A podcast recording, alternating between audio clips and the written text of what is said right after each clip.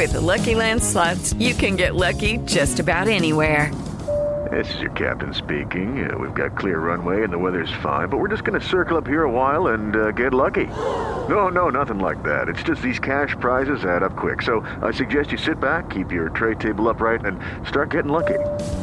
Play for free at LuckyLandSlots.com. Are you feeling lucky? No purchase necessary. Void where prohibited by law. 18 plus terms and conditions apply. See website for details. Ciudadanos informados, informando. Este es el podcast de Iñaki Manero, 88.9 Noticias. Información que sirve. Tráfico y clima cada 15 minutos. ¿Qué es el mindfulness? Así como la, la plenitud de mente, ¿no? Sería como una, una traducción o el acercamiento a una traducción.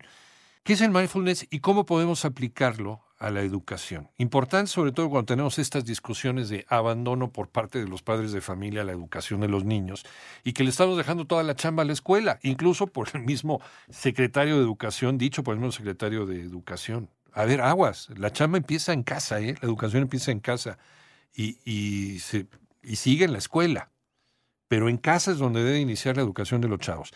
¿De qué manera podemos aplicar el mindfulness en la educación de los niños y de las niñas? Vamos a platicar y le agradecemos mucho que nos tomen la llamada en 88.9 Noticias a Alejandra Espinosa, psicoterapeuta y especialista en mindfulness. Hola, eh, Alejandra, gracias por tomar la llamada. Buenas tardes. Hola, ¿cómo estás, Iñaki? Muchas gracias por la invitación. Al contrario, ¿qué es el mindfulness? Cuéntanos.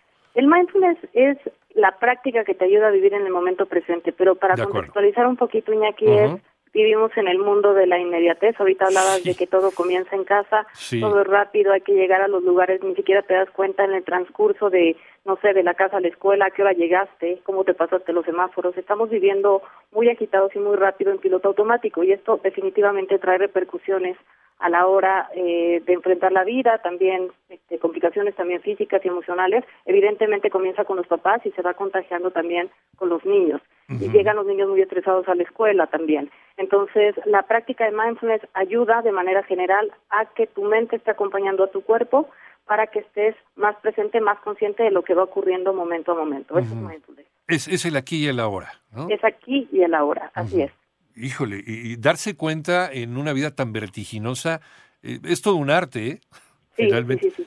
¿Cómo, ¿Cómo podemos practicarlo? ¿Cómo podemos darnos cuenta de vivir ese, ese aquí y ahora, eh, Alejandra? En realidad, te puedes dar cuenta, más bien es más fácil ver cuando no estás en el aquí y en el ahora. Creo que en este tiempo tan agitado como lo decíamos, normalmente estamos preocupados y un tip es que cuando estás preocupado, normalmente tu mente está en el futuro. Así es. Siempre estamos en el presente. Lo que pasa Sí. es que no nos damos cuenta que estamos en el presente. Por eso es que de pronto decimos, el tiempo se pasa muy rápido. No es que a lo mejor se pase tan rápido, sino que como no somos tan conscientes del momento presente, nada más nos acordamos que estamos presentes tres veces al día, pensamos que en vez de que dure tu día 12 horas, te dura tres, ¿no? Y siempre nos hace falta el tiempo.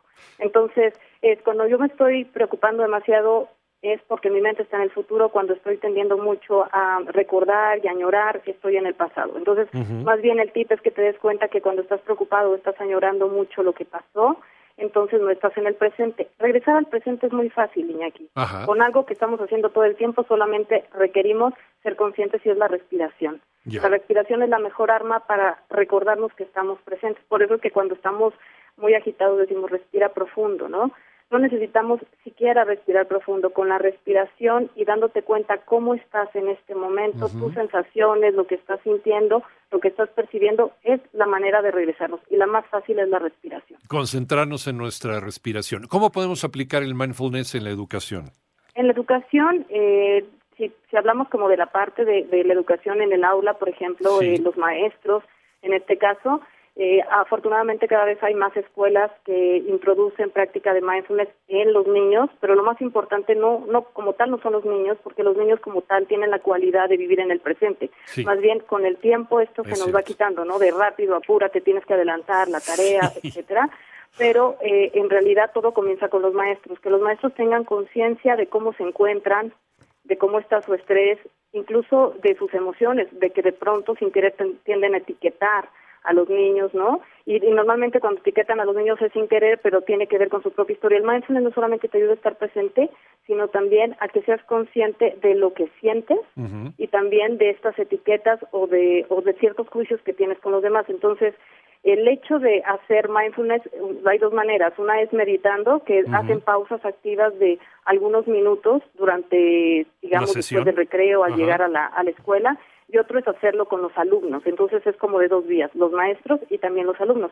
Evidentemente las consecuencias son magníficas porque es mejor rendimiento escolar, son niños más atentos, más compasivos, este, son más resilientes, también pueden tolerar mejor la frustración.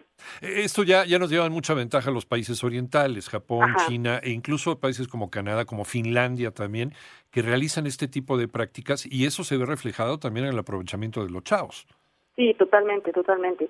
Sí, antes, pues aquí en, en, México, digo, esto ha cambiado afortunadamente, pero antes era nada más vas a la escuela a recibir información, todo enfocado a lo cognitivo.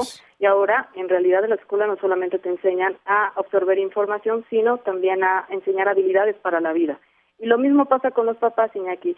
De nada sirve que los niños vayan a escuelas como de educación más integrativa si los papás todo el tiempo están en otro lugar, si están junto con sus hijos, si están probablemente en el celular o están en otro lugar. Entonces, más que una cuestión de cantidad de tiempo, es calidad de tiempo estando presentes y también que, que de alguna manera le muestren a los hijos que no tienen nada de malo sentir, por ejemplo, ¿no? Ese tipo de cosas son cosas que se nos van a quedar para toda la vida. Eh, entonces tenerlo, tenerlo muy presente, tener presente lo que estás sintiendo, lo que estás viviendo en este momento, vivirlo y estar a haciendo lo que estás haciendo, porque normalmente estamos bañándonos y estamos preocupados por lo que vamos a hacer saliendo de bañarse y así traemos también a los niños sin querer, porque es nuestra propia dinámica.